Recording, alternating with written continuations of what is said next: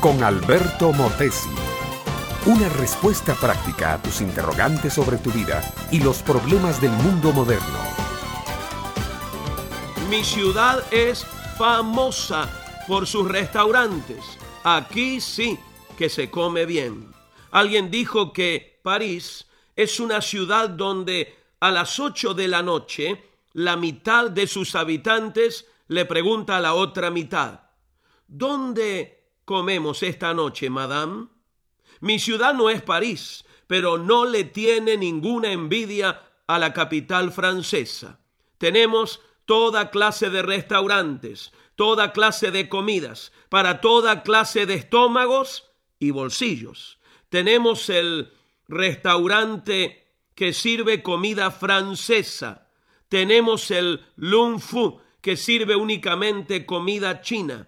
Tenemos el Bonadén, donde se comen las salchichas alemanas más sabrosas que conozco, y el lago di Como con la mejor cocina italiana. Tenemos el restaurante Jalisco con inimitable comida mexicana, tacos, enchiladas, burritos, antojitos, y tenemos el Colalay con exóticos platos de Polinesia. Tenemos al restaurante La Tablita con insuperables churrascos argentinos. Al Armenia Restaurante con comida armenia, al Ibakachi Inn con soberbios platos japoneses. Y no falta el Solbak con comida holandesa. Y la taberna Ucrania con toda clase de platos rusos, con caviar y vodka, por supuesto.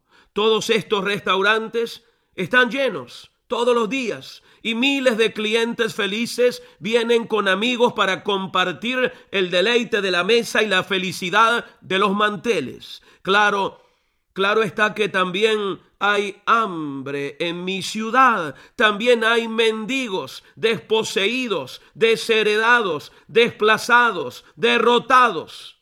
Pero estos ciudadanos que pasan hambre nunca son mencionados en guías turísticas y carecen de interés para los promotores de la industria.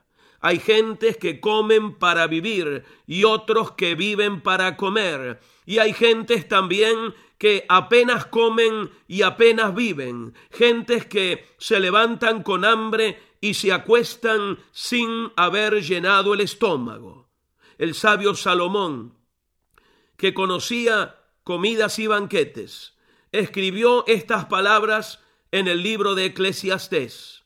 No hay cosa mejor para el hombre sino que coma y beba y que su alma se alegre en el trabajo.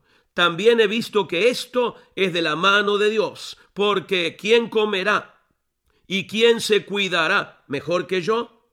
Verdad indiscutible, mi amiga, mi amigo. Filosofía universal, vieja como el mundo, difundida como la raza, apreciada como el dinero. Pero claro, esto no es el todo de la vida del ser humano. El hombre no está hecho solo para comer y beber y divertirse. El apóstol Pablo censura a los que viven diciendo comamos y bebamos que mañana moriremos. Es que no somos un estómago insaciable solamente, también tenemos alma. Y el alma que tenemos, que somos nosotros mismos, tiene también necesidades más importantes, más valiosas, más atendibles. Y las necesidades del alma, mi amiga, mi amigo, que son pureza, santidad, vida eterna, solo Cristo puede satisfacerlas. Solo Cristo tiene el alimento rico, espiritual, eterno, abundante que nuestra alma requiere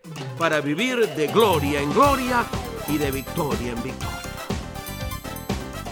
Este fue Un Momento con Alberto Motesi. Escúchanos nuevamente por esta misma emisora. Búscame en mi página oficial facebook.com barra Alberto Motesi. Únete a mi red de amigos.